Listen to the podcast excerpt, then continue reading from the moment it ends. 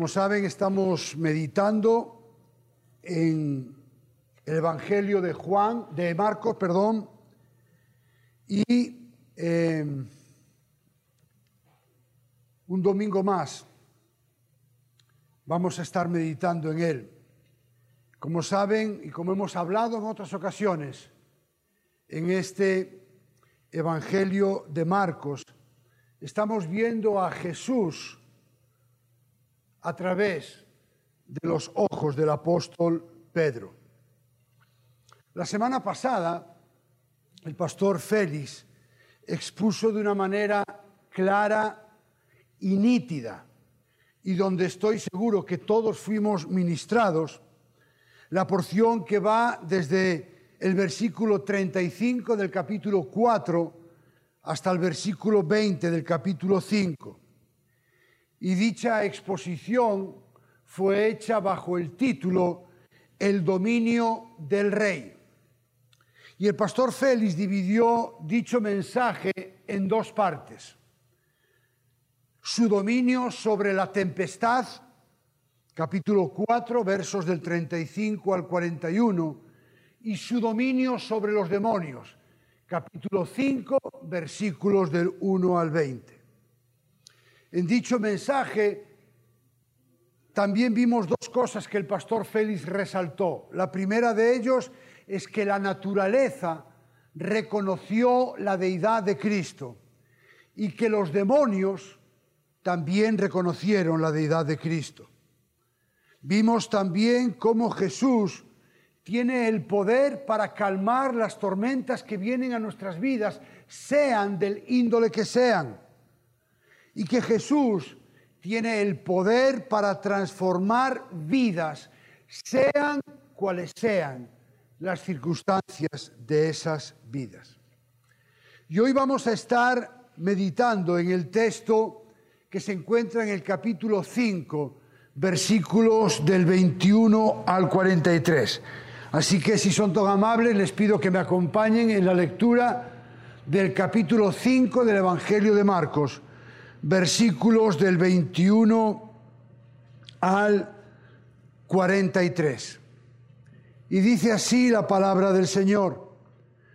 Cuando Jesús pasó otra vez en la barca al otro lado, se reunió una gran multitud alrededor de él. Así que él se quedó junto al mar. Y vino uno de los oficiales de la sinagoga llamado Jairo y al ver a Jesús se postró a sus pies y le rogaba con insistencia, mi hija está al borde de la muerte, te ruego que vengas y pongas las manos sobre ella para que sane y viva. Jesús fue con él y una gran multitud lo seguía y oprimía había una mujer que padecía de flujo de sangre por 12 años. Había sufrido mucho a manos de muchos médicos y había gastado todo lo que tenía sin provecho alguno, sino que al contrario había empeorado. Cuando ella oyó, perdón, sí, cuando ella oyó hablar de Jesús, se llegó a él por detrás entre la multitud y tocó su manto, porque decía, si tan solo toco sus ropas, sanaré. Al instante, la fuente de su sangre se secó y sintió en su cuerpo que estaba curada de su aflicción. Enseguida Jesús, dándose cuenta de que había salido poder de él, volviéndose entre la gente, dijo, ¿quién ha tocado mi ropa? Y sus discípulos le dijeron, ¿es que la multitud te oprime y preguntas, ¿quién me ha tocado? Pero él miraba a su alrededor para ver a la mujer que lo había tocado. Entonces la mujer, temerosa y temblando, dándose cuenta de lo que le había sucedido, vino y se postró delante de él y le dijo toda la verdad. Hija, tu fe te ha sanado. Le dijo Jesús, vete en paz y queda sana de tu aflicción. Mientras él estaba todavía hablando, vinieron unos enviados de la casa del oficial de la sinagoga diciendo, tu hija ha muerto. ¿Para qué molestas aún al maestro? Pero Jesús, oyendo lo que se hablaba, dijo al oficial de la sinagoga, no temas, cree solamente. Y no permitió que nadie fuera con él, sino solo Pedro, Jacobo y Juan, hermano de Jacobo. Fueron a la casa del oficial de la sinagoga y Jesús vio el alboroto y a los que lloraban y se lamentaban mucho. Cuando entró les dijo, ¿por qué hacen alboroto y lloran? La niña no ha muerto, sino que está dormida. Y se burlaban de él, pero echando fuera a todos, Jesús tomó consigo al padre y a la madre de la niña y a los que estaban con él y entró donde estaba la niña. Tomando a la niña por la mano le dijo, Talita cum, que traducido significa, niña, a ti te digo, levántate. Al instante la niña se levantó y comenzó a caminar, pues tenía doce años. Y al momento todos se quedaron atónitos. Entonces les dio órdenes estrictas de que nadie se enterara de esto y dijo que le dieran de comer a la niña. Hasta aquí la palabra del Señor. El pastor Félix tituló su mensaje la semana pasada El dominio del rey, ¿se acuerdan? Así que como yo no soy muy original, he titulado este mensaje El dominio del rey, parte 2. Porque sí es cierto que vamos a seguir viendo el dominio del rey. La semana pasada vimos el dominio del rey sobre la tempestad, el dominio del rey sobre los demonios y en el día de hoy vamos a ver el dominio del rey sobre qué? Sobre la enfermedad y la muerte. Empieza este relato diciendo Marcos que Jesús pasó otra vez en la barca al otro lado y que se reunió una gran multitud alrededor de él. Y en ese momento, cuando estaba pasando al otro lado y había una multitud, se acercaron eh, uno de los oficiales de la sinagoga. Y antes de seguir adelante, quisiera que entendiéramos quién era esta persona que se acercó a Jesús. Era Jairo, un principal de la sinagoga. Él no era un sacerdote, él era un laico, pero era el principal de la sinagoga. Y sus responsabilidades social y religiosamente eran muy importantes, incluyendo no solo el mantenimiento del edificio, sino también el desarrollo del servicio que se llevaba a cabo en la sinagoga y también a su, en su una de sus responsabilidades era elegir las lecturas de la Torá.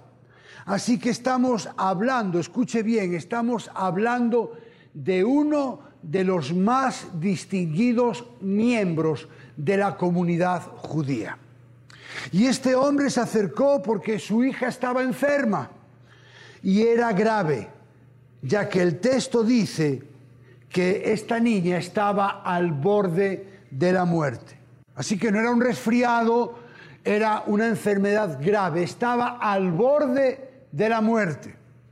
Y lo que vemos en este padre, como es lógico y normal ante la enfermedad de un hijo, algo grave, lo que vemos es desesperación. Y dice Marcos que este hombre cuando vio a Jesús, porque probablemente ya había oído hablar de Jesús, seguramente ya había escuchado que había un tal Jesús por ahí. Así que él se acercó y básicamente hizo dos cosas. Recuerde, era un principal de la sinagoga. ¿Qué hizo? Se postró a los pies de Jesús y le rogaba con insistencia. Recuerde, estamos hablando de una persona preeminente, con prestigio y reconocido, pero ¿sabe qué? No tuvo ningún inconveniente, a pesar de su posición, en postrarse a los pies de Jesús y rogarle. ¿Por qué hizo esto? ¿Por qué un principal de la sinagoga, alguien preeminente, no tuvo inconveniente en postrarse a los pies de Jesús y rogarle con insistencia? Pues ¿sabe por qué no tuvo inconveniente? Porque estoy absolutamente convencido que Jairo reconoció la deidad de Cristo. Ahora, ¿por qué creo que este principal de la sinagoga, Jairo, reconoció la deidad de Cristo. Es verdad que el texto no dice que Jairo reconoció en Jesús que era Dios, así que, ¿por qué lo afirmo? Bueno, en primer lugar, por las palabras que Jairo le refirió a Jesús. Versículo 23, le dijo, te ruego, escuche bien, que vengas y pongas tu mano las manos sobre ella, escuche bien, para que sane y viva. Es decir, Señor, te ruego que vengas porque estoy convencido de que si tú pones tus manos sobre mi hija, mi hija va a sanar, mi hija va a vivir. Ahora, recordemos que este hombre era judío, era un principal de la sinagoga y conocía la Torá y habría leído y escuchado las palabras que Dios le dio a Moisés. Éxodo 15, 26, cuando Dios le dijo a Moisés, porque yo el Señor soy tu sanador. Él sabía que Dios, Yahvé, era su sanador. Así que en el momento que él cree que Jesús puede sanarlo, él está identificando a Jesús como alguien más que un mero profeta. Está reconociendo la deidad de Cristo aun cuando no tiene todos los elementos. Y Jesús atendió el llamado de este Padre. Y dice Marcos que fue con él y una gran multitud lo seguía y lo oprimía. Así que en este texto, en este pasaje, en este viaje de Jesús, Él se ve interrumpido por un suceso en el que vamos a ver el primer punto, el dominio del rey sobre la enfermedad. Y yo quiero que volvamos a leer otra vez esto.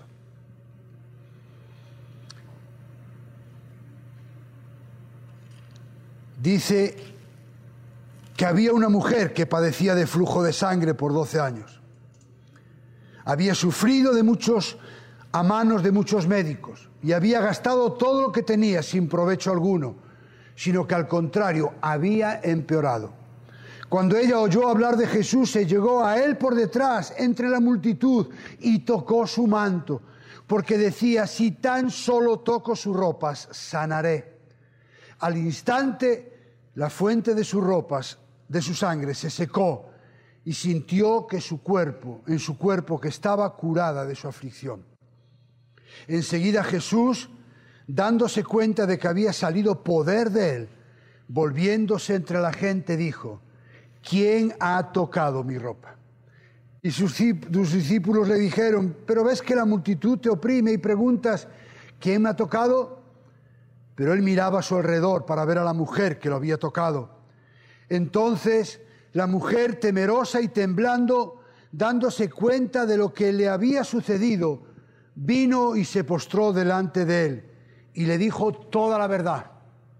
Hijita, hija, tu fe te ha sanado. Le dijo Jesús, vete en paz y queda sana de esa de tu aflicción. Así que Jesús se está dirigiendo con Jairo para ayudarle en la necesidad que él tenía y aparece en escena esta mujer. Una mujer que tenía flujo de sangre, que era básicamente un desarreglo en su menstruación. Eso era lo que tenía, un desarreglo en su menstruación. Y la verdad es que si ponemos en los dos lados de la balanza, por un lado la enfermedad de la hija de Jairo, casi al borde de la muerte, y por otro lado un desarreglo en la menstruación, un flujo de sangre, parece o pareciera que esto último no se pudiera comparar con lo primero. De hecho, alguien podría pensar, pero vamos a ver, mujer, molestar a Jesús con eso, ¿no ves que hay un hombre que tiene a su hija que se está muriendo, que está al borde de la muerte, y vienes tú con esto? ¿No podías esperar? ¿A qué viene tanta urgencia?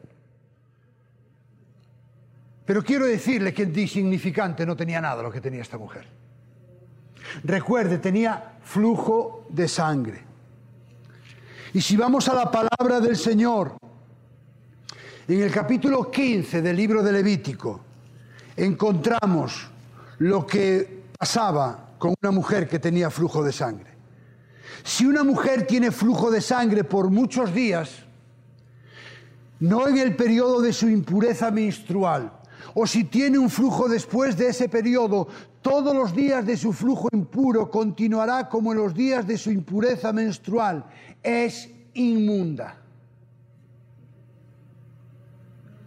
Toda cama sobre la cual ella se acueste durante los días de su flujo será para ella como la cama durante su menstruación y todo sobre lo que ella se siente quedará inmundo, como la impureza de su impureza menstrual. Cualquiera que toque esas cosas quedará inmundo. Lavará su ropa, se bañará en agua y quedará inmundo hasta el atardecer. Cuando ella quede limpia de su flujo, contará siete días después quedará limpia. Al octavo día ella tomará consigo dos tórtolas y dos pichones y los traerá al sacerdote a la entrada de la tienda de reunión. El sacerdote ofrecerá uno de ellos como ofrenda por el pecado y el otro como holocausto. Así hará expiación el sacerdote por ella delante del Señor a causa de su flujo impuro. Así ustedes mantendrán a los israelitas separados de sus impurezas para que no mueran en sus impurezas por haber contaminado mi tabernáculo que está entre ellos. Esta es la ley para el que tiene flujo y para el hombre que tiene una emisión de semen, contaminándose por él, y para la mujer que está enferma por causa de su impureza menstrual, o para el que tenga un flujo, sea hombre o mujer, para el hombre que se acueste con una mujer inmunda. ¡Wow! Por lo que acabamos de leer, parece que no era tan insignificante. Mire, era una mujer inmunda. ¿Qué implicaba eso? Que era rechazada por la gente de su época. No podía hacer los quehaceres cotidianos como cualquier mujer, como cocinar, como hacer la cama. No solamente eso, no podía acercarse a sus seres queridos y darle un abrazo. Era una mujer inmunda, como si fuera leprosa, rechazada por la sociedad. No solamente eso, había sufrimiento en ella, dice que había sufrido por muchos, por manos de muchos médicos. Ella había ido a médicos, incluso seguramente había ido a curanderos, que era algo normal en aquella época. Y para más, Inri era pobre porque había gastado todo lo que tenía.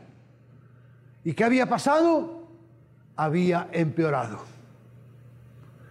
Escuche bien, y todo esto por 12 años. ¿Se puede imaginar eso?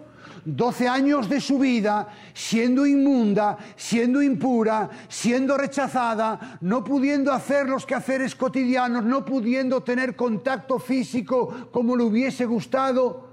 Una mujer absolutamente rechazada por los suyos y por la sociedad en la cual le había tocado vivir. Tremendo,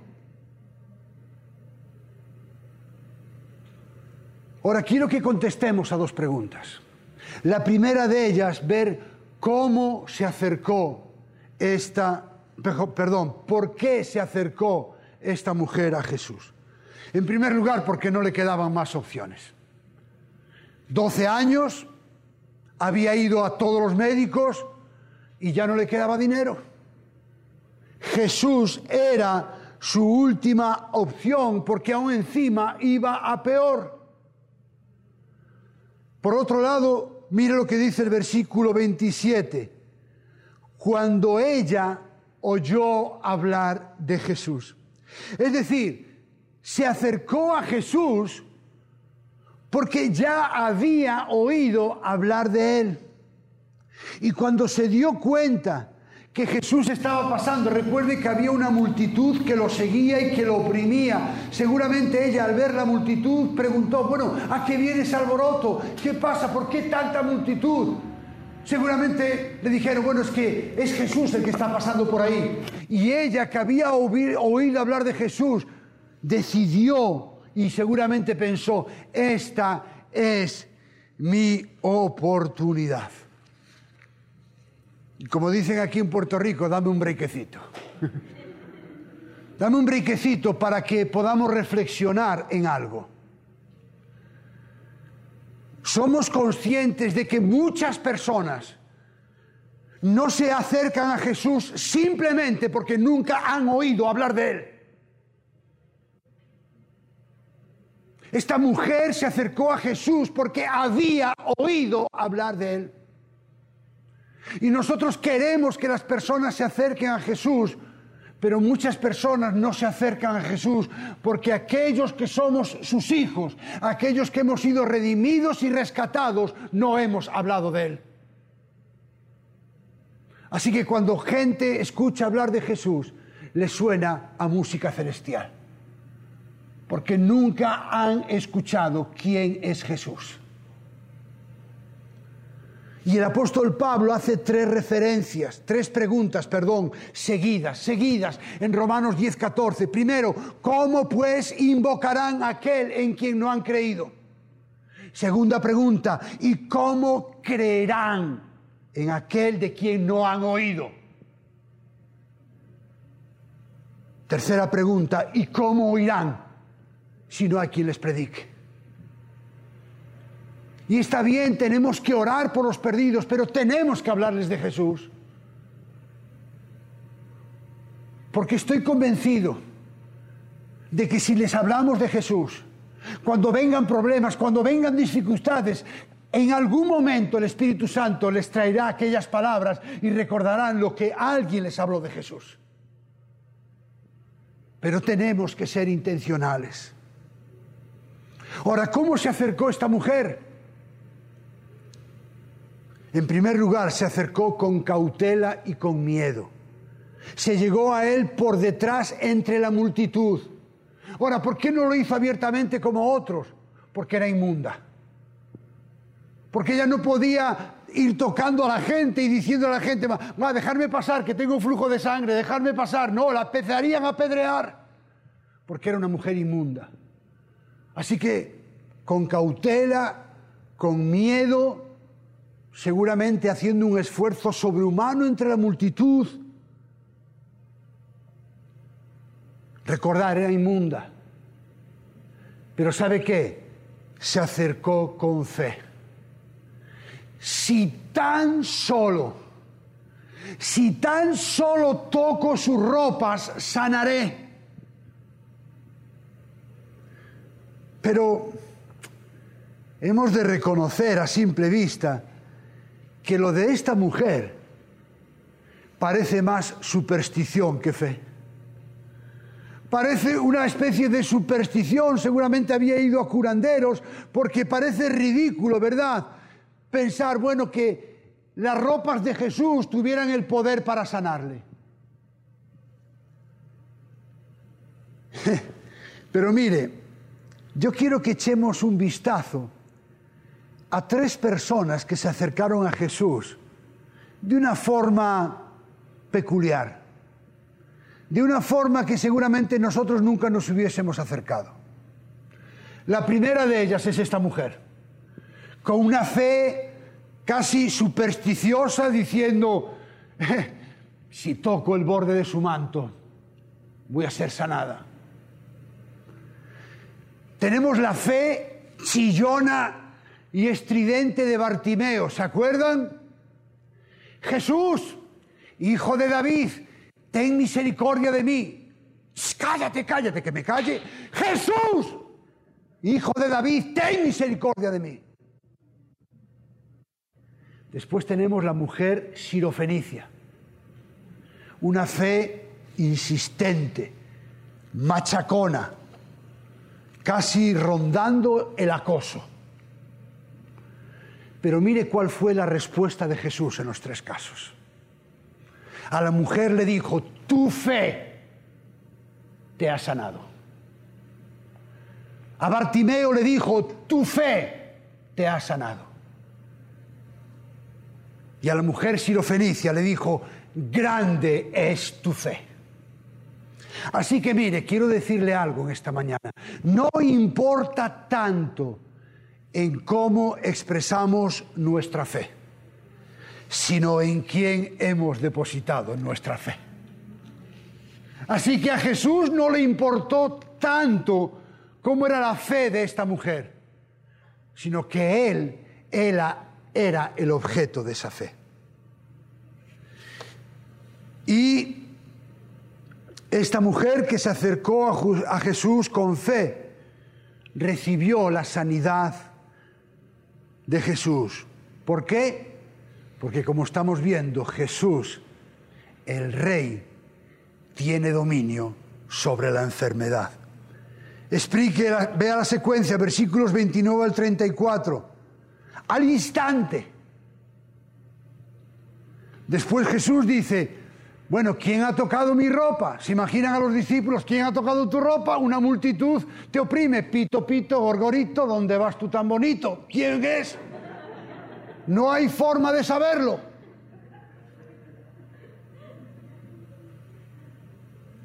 Pero Jesús empezó a mirar porque sabía que en medio de esa multitud había alguien se había acercado a él de una manera diferente.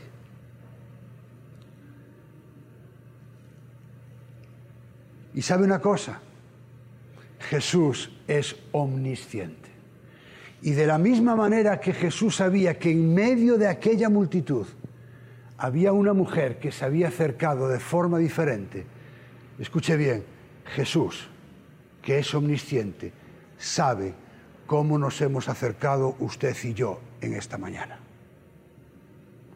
No importa la apariencia que tengamos, no, importa lo alto que hayamos cantado, escuche bien, Jesús sabe cómo nos hemos acercado a Él en esta mañana. He de reconocer, por otro lado, que a mí no me impresiona la sanidad de esta mujer. ¿Por qué no me impresiona? Porque Jesús es Dios. ¿Cómo me va a impresionar que Jesús hiciera una sanidad física? Pero ¿sabe lo que me impresiona de este pasaje? Una palabra. Solo una palabra que Jesús le dijo a esta mujer. ¿Sabe cuál es? Hija. Escuche bien, una mujer inmunda, sin recibir cariño ni amor por 12 años, aquel que la acaba de sanar le dice, hija. Probablemente era la primera palabra de cariño y afecto que esa mujer recibía en 12 años. Hija.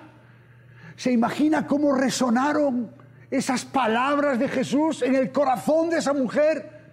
Sacudida por el dolor y por el rechazo que alguien le dijera, hija.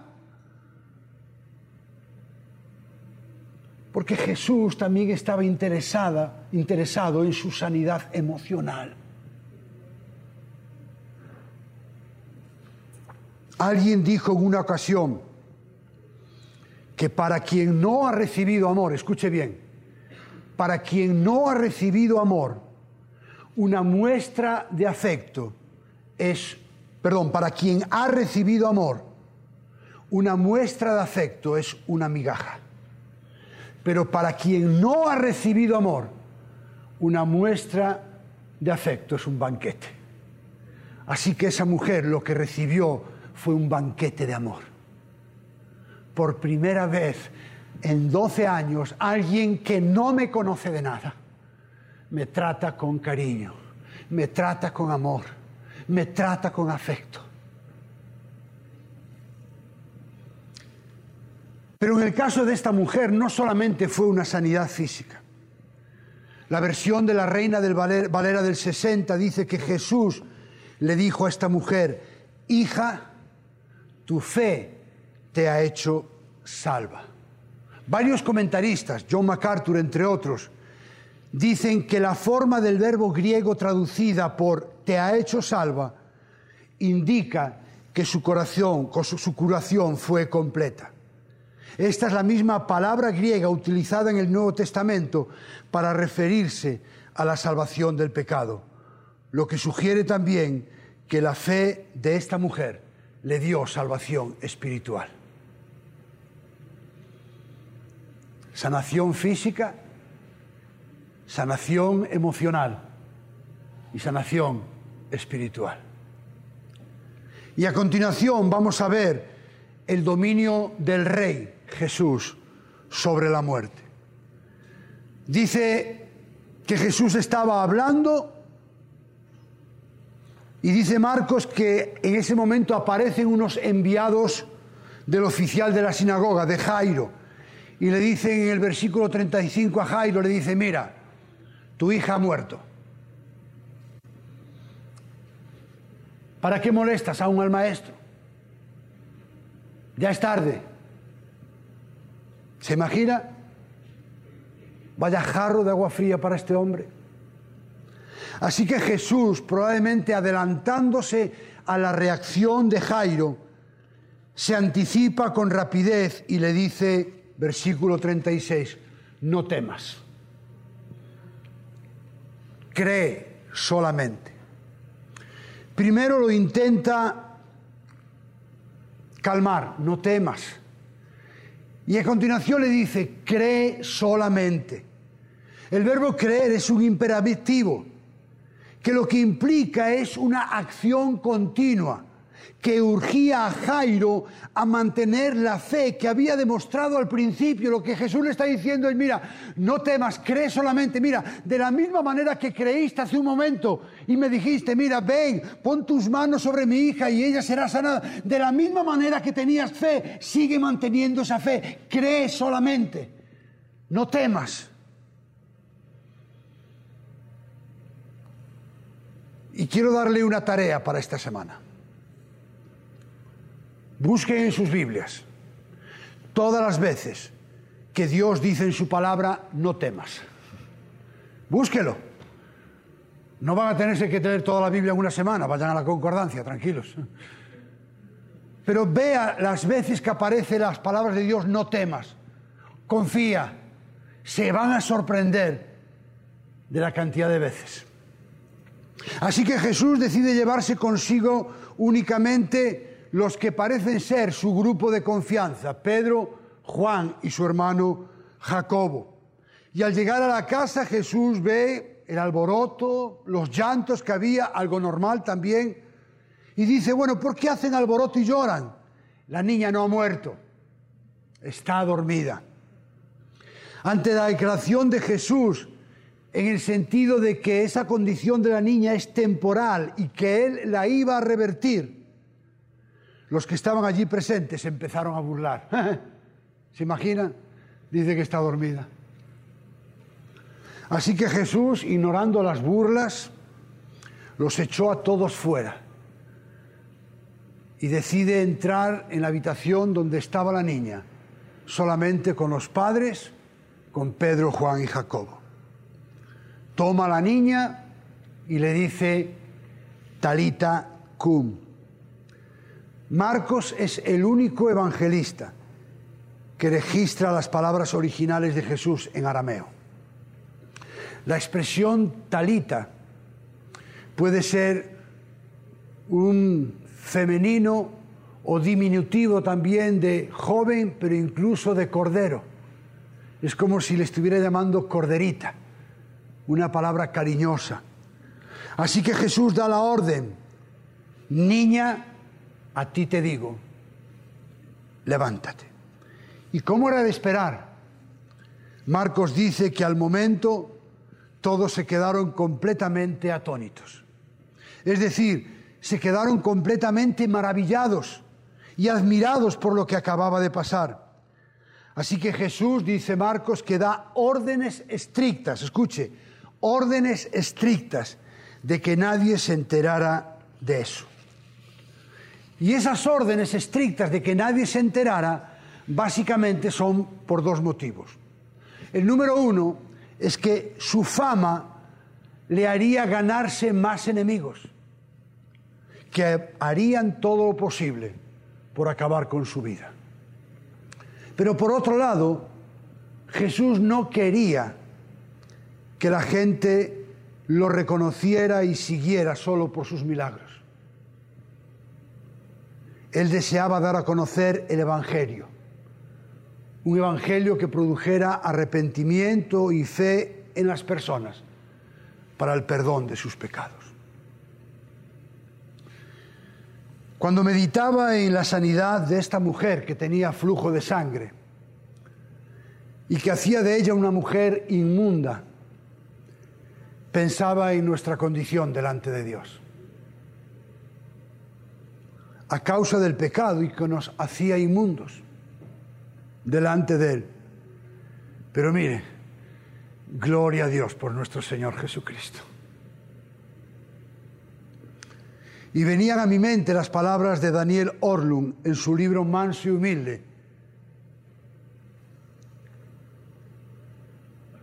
Cuando dice, cuando Jesús, el limpio, tocó a un pecador impuro, Cristo no se hizo impuro, sino que el pecador fue hecho limpio. Y así éramos nosotros inmundos e impuros, hasta que Cristo vino hasta nuestro encuentro. Y cuando pienso en la hija de Jairo, viene a la mente el hecho de que usted y yo no solamente éramos impuros, sino que también estábamos muertos.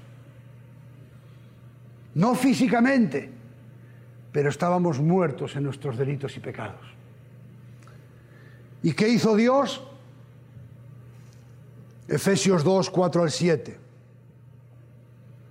Pero Dios, que rico en misericordia, por causa del gran amor con que nos amó, aun cuando estábamos muertos en nuestros delitos, escuche bien, nos dio vida juntamente con Cristo.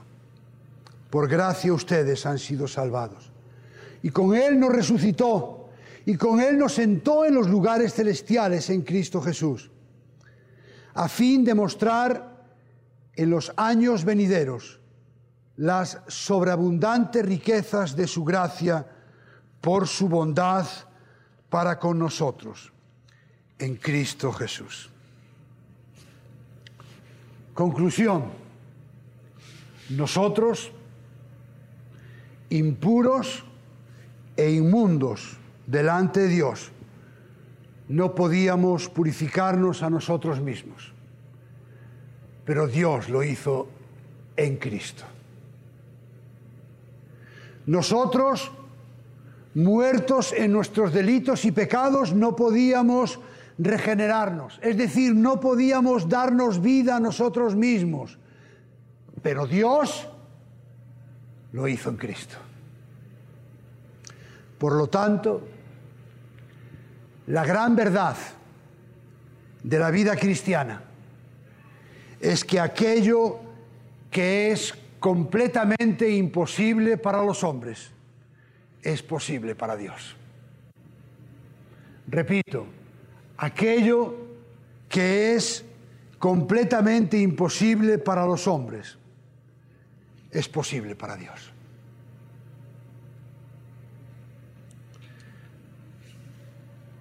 Y como cada domingo, ¿Cómo vamos a aplicar este mensaje a nuestras vidas? Si tú eres creyente, si Dios ha quitado tu inmundicia y tu impureza, si Dios te ha dado vida cuando estabas muerto en Cristo Jesús, en primer lugar, no olvides ni un solo día cuál era tu condición antes de conocer a Cristo. El profeta Isaías dice, capítulo 55, verso 1, escúchenme, ustedes que siguen la justicia, los que buscan al Señor, se supone que somos nosotros, miren la roca de donde fueron tallados y la cantera de donde fueron extraídos. Es decir, mire al mundo y mire ese hueco que hay en el mundo donde usted estaba. Y cada día mire para atrás y recuerde de dónde Dios lo sacó. Pero también quiero que podamos reflexionar respondiendo a dos preguntas. La primera de ellas, ¿somos agradecidos a Dios por la obra que Él ha hecho en nuestras vidas? Segunda pregunta, ¿estamos siendo compasivos hacia aquellas personas que nos rodean, que están en la misma condición que estábamos nosotros? Y por último, un llamamiento. Si Dios vino a nuestras vidas y quitó nuestra impureza, es para que vivamos vidas de pureza y de santidad que honren y que glorifiquen el nombre de Dios. Si usted no es creyente, dice la palabra de Dios que su condición es de impureza y muerte. Si usted no es creyente, aquí o en las redes sociales, la palabra de Dios dice que su condición es de impureza y muerte. Y eso lo produce el pecado. Algo que afecta a todos los seres humanos. La palabra de Dios dice que todos pecaron y no alcanzan la gloria de Dios. Es decir, el pecado nos conduce a la perdición eterna, es decir, al infierno por toda la eternidad. Estos son malas noticias. Pero gloria a Dios que el Evangelio son buenas noticias. Mire lo que dijo Pablo. Palabra fiel y digna. 1 Timoteo 1.15 palabra fiel y digna de ser recibida por todos, que Cristo Jesús vino al mundo a salvar a los pecadores. Las buenas noticias es que Cristo Jesús vino al mundo para salvar a los pecadores, para aquellos que eran impuros e inmundos y que estaban muertos en sus delitos y pecados. Ahora, Ya está.